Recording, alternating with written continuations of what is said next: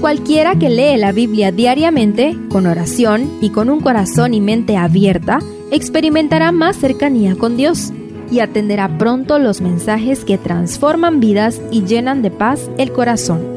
Únete en la lectura de la Biblia en Reavivados por su palabra.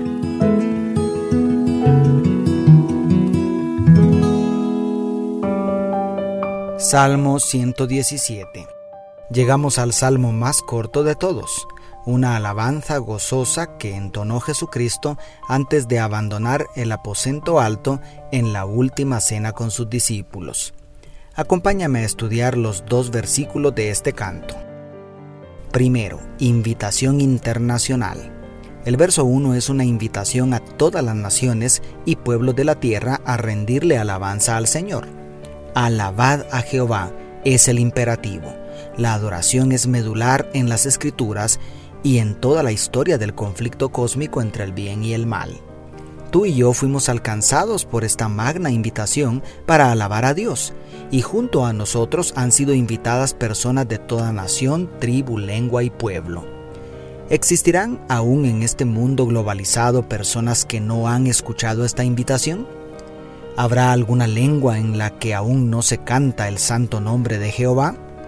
A pesar de todos los avances de las telecomunicaciones, a pesar de haber inventado sofisticados medios de transporte que superan la velocidad del sonido, con todo, aún hay pueblos que no han tenido el privilegio de escuchar el dulce nombre de Jesús.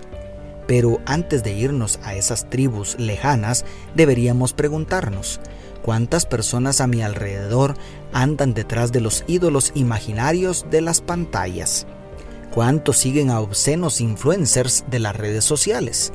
¿Cuántos son arrastrados detrás de las distracciones y diversiones poco sanas de este mundo? ¿Acaso no hay un lugarcito en nuestros corazones para sentir algo de compasión, de la misma compasión de Cristo en favor de nuestros hermanos? ¿Cuándo arderá en nuestros huesos la pasión por proclamar a los cuatro vientos, alabad a Jehová, naciones todas, pueblos todos, alabadle. Y segundo, misericordia y verdad.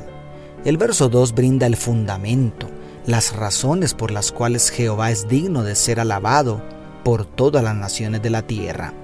Lo impresionante es que el salmista no hace una lista de las bendiciones materiales recibidas, ni siquiera de las bendiciones espirituales no habla de las grandes y portentosas obras que el Señor había hecho y está haciendo en el universo, especialmente en favor de la humanidad secuestrada por Satanás a causa del pecado.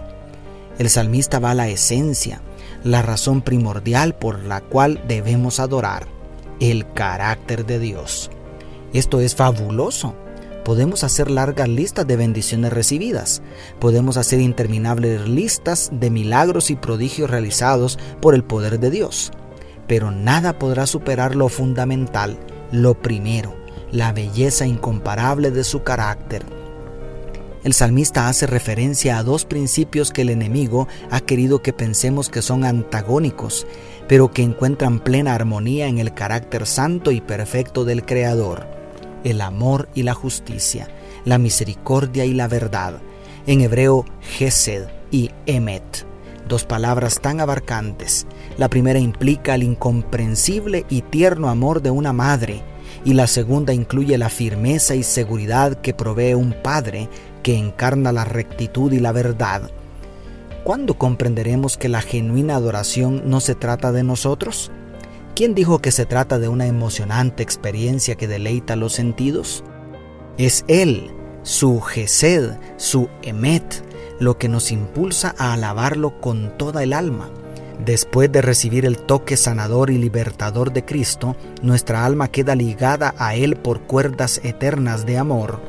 Si tú y yo nos hemos hundido, aunque sea un poquito en el océano de ese amor, si hemos conocido de manera personal una pizca de esa firmeza y seguridad que solo el Omnipotente ofrece, entonces y solo entonces todo nuestro ser será estremecido por la necesidad de proclamar, alabad a Jehová, naciones todas, pueblos todos, alabadle. Si lo conoces de verdad, es imposible no gritarlo. Dios te bendiga, tu pastor y amigo Selvin Sosa.